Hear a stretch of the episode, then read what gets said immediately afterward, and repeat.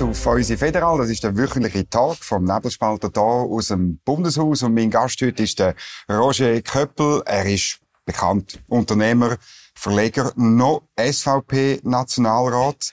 Nicht mehr lang. Ähm, hast du genug? Hast, hast die Nase voll von Politik? Nein, gar nicht. Ich habe, Im Gegenteil, wenn ich jetzt schaue, was läuft, äh, hintersinne ich mich manchmal. Und ich komme als ein oder andere Telefon über. Ich soll mich auf irgendeine Nationalratsliste setzen lassen. Aber nein, äh, das ist nein, die Pflicht drauf. Ich habe jetzt acht Jahre lang, habe ich meinen Dienst am Vaterland gemacht. Und ich habe mein wichtigstes Ziel erreicht, Verhinderung vom institutionellen Rahmenabkommen. Und ich bin äh, unglaublich präsent in dem Bundeshaus. Auch physisch präsent. Stimmt alles nicht, was da geschrieben wird. Aber jetzt muss ich mich wieder mit der Firma auseinandersetzen. Das ist gut. Das besprechen wir bei einem Glas Schweizer Rotwein. Jeninser 2019 von Vinigma. Das ist ein Basler Winzer, Valentin Schiess. Ganz ein cooler Typ. Sehr der gut. hat äh, Reben in mehreren Schweizer Regionen und tut dann die in Basel ähm, oder einfach jeweils vor Ort, der tut vinifizieren. Das ist ein Gamare, Westschweizer Traube aus der Bündner Herrschaft, völlige Seltenheit. 13,8 Volumenprozent, das ist äh, halb so viel wie die SVP, oder? Aber ein bisschen mehr als die Grünen, immerhin, oder? Da redet der wahre Experte, der Önologe. Zum Wohl. Dominik Schiers, zum Wohl. Oh ja, schmeckt sehr gut. Das ist eine Bombe. Und sehr fein, ja. Gewaltig, hä? Fein. Du bist auch so eine Bombe, so eine Gewalt da rein gewesen, acht Jahre lang. Ich weiss, es gibt in jeder Fraktion Leute, die wirklich froh sind, dass du gehst. Was, was sagst du denen? Ja. ja, ist, ist doch schade. Ich meine, wir haben ja interessante Auseinandersetzungen gehabt. Und äh, ich habe einfach, äh, ich muss sagen, ich habe das... Äh, ich habe auch ein bisschen Zeit gebraucht, um mich da zurechtzufinden und, und man da reinkommt in den ganzen Betrieb rein, den ich mehr theoretisch kennt habe. Und ich habe mich zwar manchmal äh, auch aufgeregt und es hat mich auch emotional berührt, äh, viele Diskussionen. Aber ich muss sagen, mit je, je länger man eigentlich da ist und die Erfahrung ein bisschen hat, desto ja, interessanter ist es. Und ich, ich habe vor allem gelernt, das ist auch für mich so ein die Erkenntnis, dass es vielleicht auch die, die, die verrückt sind oder die, die froh sind, dass ich jetzt gegangen, ähm, ja, ich sage mal, jeder, der da oben ist, aus seiner Sicht setzt sich eigentlich für die Schweiz ein und, äh, und, und macht etwas und, und äh, gibt das ins Engagement. Und das ist ja im Milizsystem eigentlich immer dem vorzuziehen, wenn man nur die Hause sitzt und Fuß im Sack macht. Aber vielleicht, äh, ich weiß auch nicht, vermisst es mich ja dann manchmal, aber äh, ich bleibe auch nicht abwesend. Ich werde ja als Journalist äh, weiterhin mhm. da präsent bleiben. Das ist meine Frage. Es könnte sein, dass man als Journalist fast mehr bewirkt als als so ein bisschen Doppeljournalist und Politiker? Oder was würdest du sagen aus deiner Erfahrung? Das ist möglich. Das ist möglich. Klar, das ist so, möglich. Das ist möglich. Das hängt natürlich von der journalistischen Leistung ab und auch von der politischen Leistung, die einer bringt. Äh, und ich habe mir das natürlich auch überlegt, im 15. Oder? Die Frage, ob du eigentlich ob 1 plus 1 2 gibt oder ob 1 plus 1 0,5 gibt, oder? Wenn du die zwei Tiger, sind ja zwei Tiger, oder? Die Medien und, und mhm. Politik, eigentlich musst reiten. Und es ist sicher ein Spannungsfeld. Du hast, äh, du zahlst auch einen gewissen Preis, vor allem wenn du in eine SVP gehst, wo jetzt eine unbequeme Partei ist, polarisierende Partei. Und wenn du nicht, äh, wenn du dich da auch entsprechend, äh, ja, auch, äh, zu Wort meldest. Aber ich, ich bedauere also keinen Tag, wo ich da war mhm. bin. Und ich habe, ich habe sehr viel gelernt. Und ich bin ja nicht jemand, der jetzt so lange eigentlich als Inlandjournalist, zum Beispiel wie du, äh, da dabei ist. Nein. Aber, äh, durch das habe ich jetzt eigentlich können, so ein bisschen die, das, das Funktionsweise vom Staat, das Wunder eigentlich von der, von der Schweiz, vermutlich ein bisschen tiefer und für mich auch können lernen und verstehen. Und, und was man dann genau bewirkt in der Politik, ich glaube, das ist eine Frage, das darf man sich gar nicht so stellen. Es gibt ja das berühmte Zitat, der eine fragt, was kommt danach? Der andere fragt nur, du was ist recht? Also unterscheidet sich der Freie von dem Knecht. Also wenn du die Nummer fragst, was kann ich da bewegen? Was kann ich da machen? Dann bist du, bist du verloren. Mein Ziel ist es gewesen, die Verhinderung vom institutionellen Rahmenvertrag. So gesehen sind das erfolgreiche Legislaturen gewesen. Ich habe gesagt, wenn es nach einer Legislatur gelingt, dann bin ich nach vier Jahren wieder weg. Jetzt hat es halt zwei gebraucht. Ja, aber das hat ja der Bundesrat beerdigt, nicht du. Und viele andere, insbesondere auch Leute in der FDP, wo der Bundesrat gesagt haben, hey, das könnt ihr nicht machen mit uns. Oder eben so, es ist ja nicht, die SVP ist ja klar gewesen, dass sie dagegen ist. Würdest du wirklich sagen, das ist deine Leistung? Sagen wir es mal so. Ich habe da dürfen einen Beitrag ah. leisten. Und habe, immer noch Politiker machen. Nein, ich habe, nein, ich, ich, ich habe nie zu denen gehört, wo also da, wo das glaubt haben, wo sie über mich geschrieben haben. Also, dass du sozusagen mit so einem, mit so einem Messias-Syndrom da reingekommen bist. Nein. Aber ich glaube, es ist wichtig gewesen. Ich meine, auch als prominenter Journalist, der mit Auslanderfahrung in die SVP hineingeht, wo prononciert und rhetorisch äh, leidenschaftlich äh, die Schweiz verteidigt, das Rahmenabkommen argumentativ natürlich auch äh, angreift. Und viele von denen, die sich engagiert haben am Schluss, öffentlich, auch außerhalb von der SVP, die kenne ich natürlich, mit denen hat man auch geredet. Mhm. Und vielleicht, weiß ich nicht, hat das eine oder andere Argument dazu geführt, dass eben auch außerhalb von der SVP Leute mhm. ähm, gemerkt haben, dass man so einen Vertrag, so einen Unterwerfungsvertrag nicht unterschreiben Aber es geht ja eigentlich gerade wieder weit. Das ist ja eigentlich genau. nie fertig. Die Schweiz ist eine Errungenschaft, die immer muss verteidigt werden. Jetzt aber hast du vorher das, das berühmte Zitat gesagt, der eine fragt, was kommt danach, der andere fragt, was ist Recht. Und du zählst dich natürlich zu der Zweiten, oder? Das muss man vielleicht noch den Zuschauern erklären. Der, der fragt, was ist richtig und was ist falsch und sich dann für das einsetzt. Aber dann laufst du auch Gefahr, dass mit wehenden Fahnen untergehst. Ja, die Gefahr hast du immer.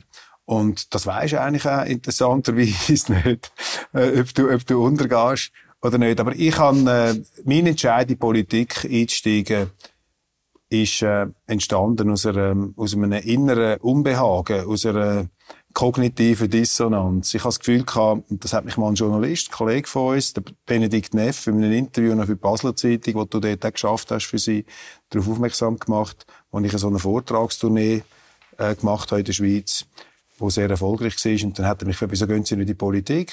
Ich meine, Sie engagieren sich, Sie sind fürs Milizsystem, da könnte man eigentlich auch anstehen. Mhm. Und dann habe ich müssen sagen, mal, er hat eigentlich recht. Und irgendwie bin ich mir einfach komisch vorgekommen. Ich bin der, der da wahnsinnig äh, interveniert, Meinungen äußert, die Schweiz verteidigt, der sich aufregt, dass sich alle immer für die Schweiz oder viele für die Schweiz entschuldigen. Und dann ist das ja gut, das ist das Milizsystem. Also gang rein.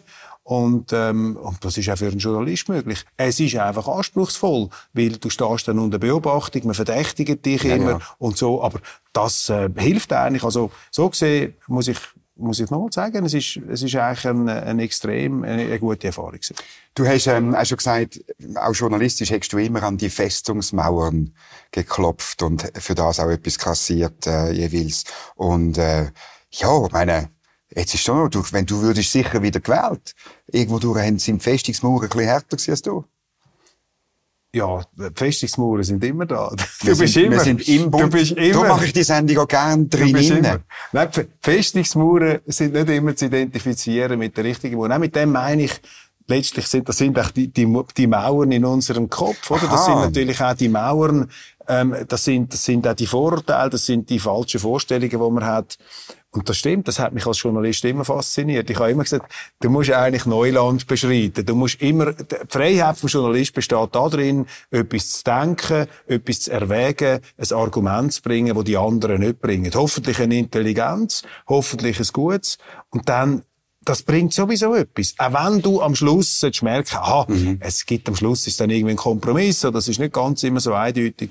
Und, und das ist etwas, also das, das treibt mich sicher an. Also das ist die kritische Sicht, äh, das hinterfragende Denken, aber auch auf einen selber bezogen. Ich meine, ich habe ja meine Meinungen auch schon mal geändert oder du hast, bist konfrontiert mit einem Argument, das besser ist, dann musst du das bringen, hast es vielleicht nicht so genau gesehen. Das ist die Aufgabe vom Journalismus. Immer wieder neue Galaxien mit Captain Kirk. Raumschiff Enterprise. Weißt du, das ist ja wahrscheinlich meine Deformation professionell. Die Festungsmauern für mich ist immer vom Medienzentrum auf der anderen Seite das Haus oder Bundesrat. Du bist natürlich viel. Es ist, ja, ja, Du bist natürlich Mauern in mir ja, rein, gibt's keine Mauern? Nein, look, du bist eben, ein, für mich bist du so, ich kenne dich natürlich auch nicht jetzt perfekt, aber für mich bist du natürlich jemand gewesen, der sehr stark auch politisch angetrieben ist durch deine verschiedenen Tätigkeiten, wo, ähm, also ich meine das im guten Sinn, oder, wo ein sehr politischer Mensch ist. Ich komme aus einem ganz anderen Hintergrund. Ich bin eigentlich ein Kultursporttyp. Mit dem kokettierst Nein, das ist, nicht, das ist ja so. Ich bin ein totaler Eklektiker.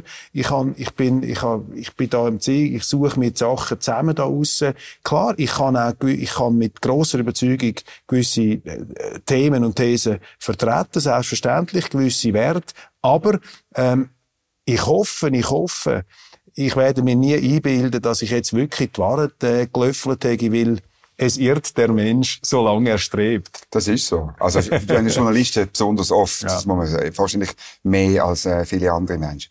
Der NZZ hat geschrieben, du seist ein publizistischer Bürotechniker. Gefällt dir das? Ja, das sind so Plattitüden? Metaphern, nein, ich ja, wir sind Plattitüden. Das ist einfach, wenn du so bisschen, die NZZ hat halt immer, ich meine, ich habe dort auch lang geschafft, die NZZ hat immer ein bisschen die Einstellung gehabt, oder, lesen macht keinen Lärm, oder? Wir sind ein bisschen die Snobs da oben rein, und wenn da einen ein bisschen provoziert und einmal auch die NZZ in Frage stellt, dann ist das irgendwie ein Pyrotechniker, das kannst du nicht so ernst nehmen. Das sind so Techniken von der Konkurrenzbewältigung von der NZZ. Pyrotechniker ist ja einer, der Freude hat am Feuer. Nein, ich habe eigentlich nicht Freude am Feuer, aber ich hätte vielleicht äh, Freude am Licht der Erkenntnis. So gesehen könnte man sagen, ein Pyrotechniker der Erkenntnis, weil manchmal musst du mit den Taschenlampen ein bisschen heller anleuchten, wenn es die Leute nicht sehen. Wo findest du, wird in diesem Haus zu wenig angeleuchtet? Im Bundeshaus? Mhm. Ja, sehr viel. Ähm, das, was sie im Bundeshaus eigentlich am wenigsten sehen, ist die Schweiz. Ähm, man ist eigentlich so mit sich selber beschäftigt, ähm, sich selber zu rechtfertigen, sich selber zu positionieren im Parteienkampf, in dem Gerangel innen, dass man eigentlich das Wichtigste um das, was es geht, nämlich die Schweiz zu verteidigen. Und die Schweiz, das sind ja die Leute da das sind die Schweizer, das sind die, die im täglichen Überlebenskampf eigentlich müssen, äh, können bestehen, in einem kleinen, verwundbaren Land ohne nennenswerte Bodenschätze. Das muss eigentlich das Ziel sein. Und die wichtigste Frage ist die Frage vom Sportjournalist. Wie muss eine Mannschaft spielen, damit sie erfolgreich ist? Und die Schweiz hat ja über die Jahrhunderte, mit dem beschäftigst du dich auch, und ich beim Nebelspalter natürlich auch, äh, aus bürgerlicher Sicht, oder? Die Schweiz hat eine Erfolgsformel, eine erfolgreiche mhm. Taktik. Und da innen sind einfach zu viele Leute damit beschäftigt, das Rad neu zu erfinden, die Schweiz neu zu erfinden, weil sie selber wollen Spuren in der Geschichte hinterlassen. Und ich glaube, du musst im Prinzip, heute musst du immer, also heute, immer, du musst die Schweiz verteidigen, die Weisheit unseres Modells und unseres Staates, unserer Institutionen von dem Land, mhm. wo viel größer ist als das grösste Genie, wo da je seinen Fuß ins Bundeshaus hineingesetzt hat. Gibt's eh nicht. Das ist ja nur ein Durchschnitt. Aber wenn du erfolgreich sein in der Politik, dann musst du doch genau vielleicht taktisch anders vorgehen, als du das gemacht hast. Ja. Weniger der grosse Auftritt, weniger mit wehen der Fahne untergehen, sondern äh, das, das typisch schweizerische Klein-Klein, ja. Paragraph 97 Absatz B, Buchstabe C, oder? Das war aber nicht dies acht Jahre lang. Ich bin schon auf dem Landerkehrplatz immer der mit dem disruptiven Spielzug. der, der sozusagen aus dem Mittelfeld raus entweder der überraschende Pass gegen den Lauf gespielt hat, oder Landhockey ich habe Landhockey gespielt. Das ist ein absurder Sport. Das ist ein super Sport. Oder ich bin äh, über die linke Vorhandseite vom Gegner, das ist eben sehr anspruchsvoll im Landhockey, wenn du über die linke Seite gehst, alle, Vor äh, Vor also alle Nachteile gegen dich.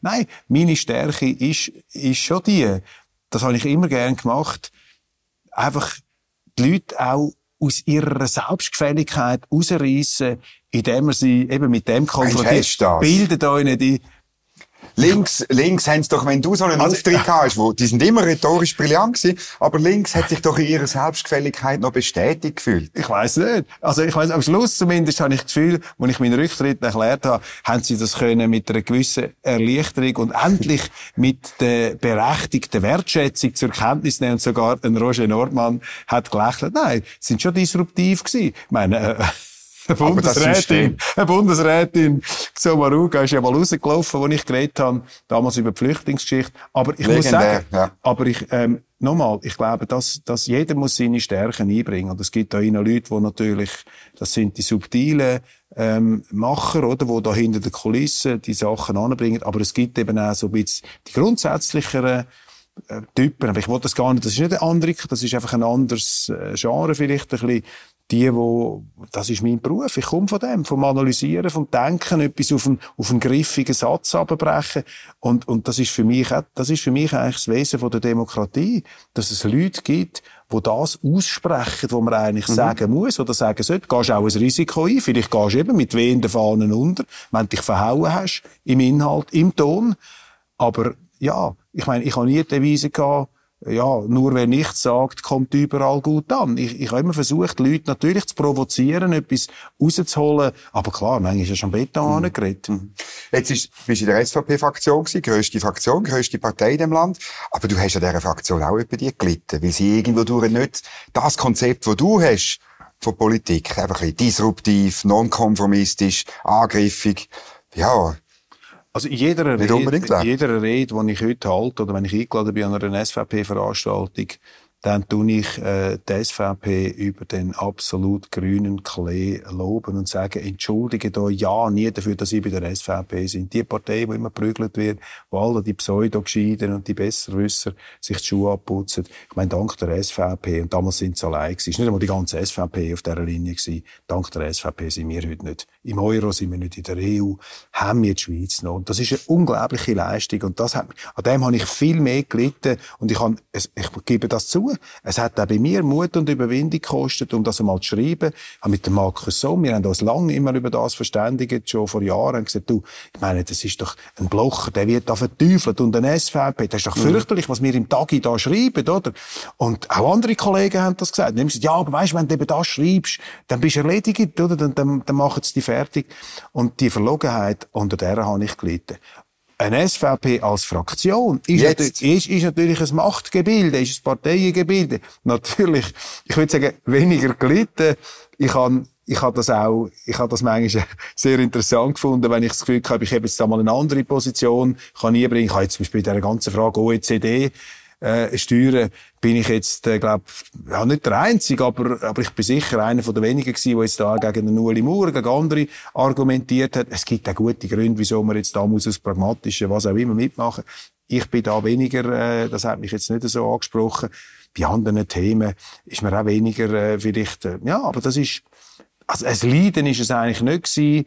Ähm, Im Gegenteil, ich, ich habe das vielleicht eher so empfunden als, manchmal einfach austesten, oder? Wie, wie, wie streitfähig ist die Partei und ist die Fraktion. Und auch da muss ich also sagen, ohne jetzt da irgendwie rückwärts zu schleimen, das ist immer, das ist ja klar, dass manchmal Leute, die gesagt haben, ja, was soll das? Aber irgendwie hat man das immer auch ausgehalten, mhm. so ein, ein, Journalist. Ist auch nicht so einfach. Kann man dem vertrauen? Schaut er nur für sich? Benutzt er seine Zeitung für seine eigene Macht? Also du stehst natürlich auch in der eigenen Reihe, aussen dran, in einem verschärften Konkurrenzverhältnis. Mhm. Du hast vorhin so ein bisschen den Nonkonformismus angesprochen. Gibt es nicht den Punkt, wo das dann schwierig wird, oder? Weil du musst dich ja immer an den Konformisten aus, ausrichten. Also, wenn du einfach immer sagst, okay, kritisch alles hinterfragen und nachher ähm, ähm, zu einer anderen Meinung kommen, die möglicherweise hoffentlich intelligent ist. Ja, ich meine, dann musst du immer schauen, was denken alle anderen, bevor du deine Position hast. Also, das ist ja eigentlich so ein bisschen meine Devise, oder? Alles äh, zu hinterfragen. Also wenn etwas zu negativ gesehen wird, dann musst du irgendwie das Positive mhm. bringen. Wenn etwas zu positiv ist, musst du das Negative sehen, ein bisschen das Antizyklisch. Aber jetzt ein bisschen schauen. Vor dem Hintergrund ist ja doch eigentlich noch eine erstaunliche Kontinuität von meinen Positionen da. Auf jeden Fall höre ich oft da draussen, ja, Köppel, bei dir wissen wir auch immer, was du beschreibst und wir können es langsam nicht mehr hören. Aber ich glaube schon, dass der Journalist ähm, und das hat mich immer angesprochen. Und das ist vielleicht ein bisschen Hypothek auch als Politiker. Ich finde natürlich auch Denksystem interessant, wo ich ablehne. Und ich meine, wenn du mal das, das, das, sag mal, die, das Verstehen ernst nimmst, und ich versuche mich jetzt mal, warum haben wir einen Bolschewismus in Russland gehabt? Warum ist es im 20. Jahrhundert zu diesen fürchterlichen Kriegen gekommen, zu dem ideologischen Wahnsinn, oder? Woher kommt das eigentlich? Warum ist das passiert, oder? Wenn man das sich mal ein bisschen emanzipiert von diesen einfachen schwarz-weiß und gut und böse Schemen und versucht so fast mit einem zoologischen Ansatz in etwas hinzukommen, dann wird die Welt eigentlich mhm. interessant. Aber dann bist du natürlich als Politiker vielleicht äh, manchmal auch weniger bereit, oder? Jetzt die Fahnen so vehement hineinzuschlagen, sondern du bringst, und das ist schon eine Gefahr, oder? Wenn du im Verstehen, das Verständnis, aber man kann eben Sachen auch verstehen, ohne sie zu akzeptieren, ohne sie, ohne Verständnis aufzubringen. Aber das ist sicher anspruchsvoll. Das hat mich immer interessiert. Und das finde ich schon im Journalismus etwas vom Spannendsten, dass wir eigentlich können eintauchen können, auch in mhm. Welten, die uns eigentlich fremd sind. Mhm. Man weiß einfach nie genau, was deine wirkliche Haltung ist. Also der zoologische Ansatz im Fall Wladimir Putin zum Beispiel, der würde ja zeigen, dass er alles ablehnt, was uns als Liberale wichtig ist. Also gut, da ist jetzt meine Haltung völlig klar in dem ganzen, in dem ganzen äh, Kriegsthema. Ich meine, ich finde das ein absoluter Wahnsinn, was da passiert. Ich finde, dass die ganze Kriegstreiberei, auch im Westen, das ist äh, völlig emotional. Das wird überhaupt nicht vom Ende her gedacht. Und wir sind uns nicht bewusst. Eben, es geht, wer hat Recht und nicht, ja, da und nicht, jetzt, man ja, fragt nicht, nein, was kommt danach. Nein, ich sage jetzt einfach mal nein. Da würde ich jetzt einfach mal sagen, so wie die Diskussion läuft, oder? Äh, ist so eine Einseitigkeit da drin und auch so eine Militanz von denen, die da die Mehrheit angeblich bestimmen, dass jeder wo das in Frage stellt, ja automatisch ein Landesverräter, ein Putin-Versteher und ein Putin-Knecht ist. Und da sage ich einfach, Entschuldigung, Freunde, da müsst ihr jetzt einfach mal langsam ein bisschen aufwachen in dieser ganzen Diskussion. Dass es die Russen, also da muss ich jetzt noch ein rudimentäres Verständnis von der Geschichte der Russen haben, dass es die Russen, nach allem, was sie gesagt haben, nach ihrer ganzen History, nicht nur im 20. Jahrhundert, niemals akzeptieren können, dass in der Ukraine ein NATO-Staat ist mit amerikanischen Atomraketen. Mhm. Ich meine, man hat gesehen, die Amerikaner sind in Irak hinein, weil sie Angst haben vor Massenvernichtungswaffen ein paar tausend Kilometer von ihren Landesgrenzen entfernt. Was glauben wir eigentlich, was die Russen denken? Und wenn man das macht, und das sage ja nicht ich, das haben amerikanische Diplomaten gesagt, wenn man auf dem Weg von der Konfrontation geht und meint, ja, die Russen schlucken das, dann ist man entweder blöd oder man, ist, äh, man hat einfach eine Art eine geopolitische Agenda, die gefährlich ist. Und in so einer Situation muss man sich schon sehr ernsthaft, weil es geht um ganz schwerwiegende Entscheidungen, da muss man sich schon die Frage stellen, was sind die Interessen von der Schweiz? Was ist das Interesse von Europa? Das in dieser ganzen Geschichte. Genau. Und dort ist für mich viel zu viel Emotion drin, viel zu viel Gutmenschentum, viel zu viel äh, falsches historisches Brimborium. Niemand rechtfertigt, wenn irgendeiner einen Krieg anfängt, oder? Und irgendwo reingeht. Dafür das gibt es keine Rechtfertigung. Aber für mich ist klar, dass der Westen, wo sich da im Moment und die Amerikaner in einer blütenreinen Wohltäterrolle sehen, sozusagen die, die, die, die blütenreinen Vorkämpfer der Freiheit. Ja, nein, ich zitiere das, was ich, was ich lese. Äh, das ist eine gefährliche Mentalität. Das erinnert mich an die Zeit vor dem Ersten Weltkrieg. Und da ist es dann wiederum mein Auftrag. Vielleicht liege ich falsch, sage ich auch. Vielleicht liege ich mhm. falsch. Aber da ist es schon der Aufgabe auch von einem Journalisten, und wenn du phasenweise auch der Einzige bist, der das macht, mhm. auf die Gefahren hinzuweisen. Weil am, jetzt im Moment, oder langsam vielleicht schon, aber vor einem halben Jahr, vor einem Jahr, ist man sich der Risiken von dieser ganzen Esk von dem, von dem Rausch, der Berse hat recht, von dem Kriegsrausch, wo man sich auch da reingesteigert Die neuen Freunde? Von dem Gerechtigkeit. Nein, Freund nicht, aber ich meine, man muss bei einem, wo man sonst seine Meinung nicht teilt, sagen können, wenn er recht, äh, wenn er mal etwas richtig sagt, aus meiner Sicht. Ich sage einfach, der Krieg hat gigantische Risiken. Wir müssen aufpassen, dass uns die Lava von der Emotionen nicht blind macht für unsere ähm, Werte. Und wir sehen es in der Schweiz. Die Neutralität gewackelt. Man versucht uns einzureden, wir sollen jetzt Waffen liefern. Wir sind schon Teil vom Wirtschaftskrieg. Da muss doch jetzt einer wenigstens noch äh, aufstehen unter den Journalisten und sagen, hey Freunde, Achtung, das ist gefährlich, das geht da in eine, in eine kriegerische Richtung. Mhm. Ich möchte nicht so eine Welt. Ich bin für eine liberale Welt, vom Freihandel, von der friedlichen Koexistenz. Mhm. Aber was wir heute machen, Dominik, das ist das Gegenteil. Mhm. Wir führen auch einen Krieg gegen den Freihandel. Weil nach den Russen geht es gar gegen Chinesen. Jetzt versuchen es zum Beispiel den Deutschen so zu sagen, jetzt darfst du nicht mehr bei den Chinesen kaufen, dann müsstest du die Autoindustrie zurückholen. Das ist halt der Unterschied. Ich bin überzeugt, eine liberale, eine liberale Gesellschaft muss sich gegen Autokratien, wo alles das verachtet, was wir haben, letztlich zur Wehr setzen. Und du blendest das natürlich aus, Nein. inklusive Souveränitätsrecht und der Souveränitätswille von der Ukraine und der Nein, Ukraine. Gar nicht. Ich sage, das kann man machen, aber Nein. Weißt, Geschichte ist kein Selbstbedienungsladen. Nein, nein, absolut. Aber weißt, jedes Land, jedes Land hat das Recht, sich selber zu verteidigen. Aber dann musst du dich auch selber verteidigen.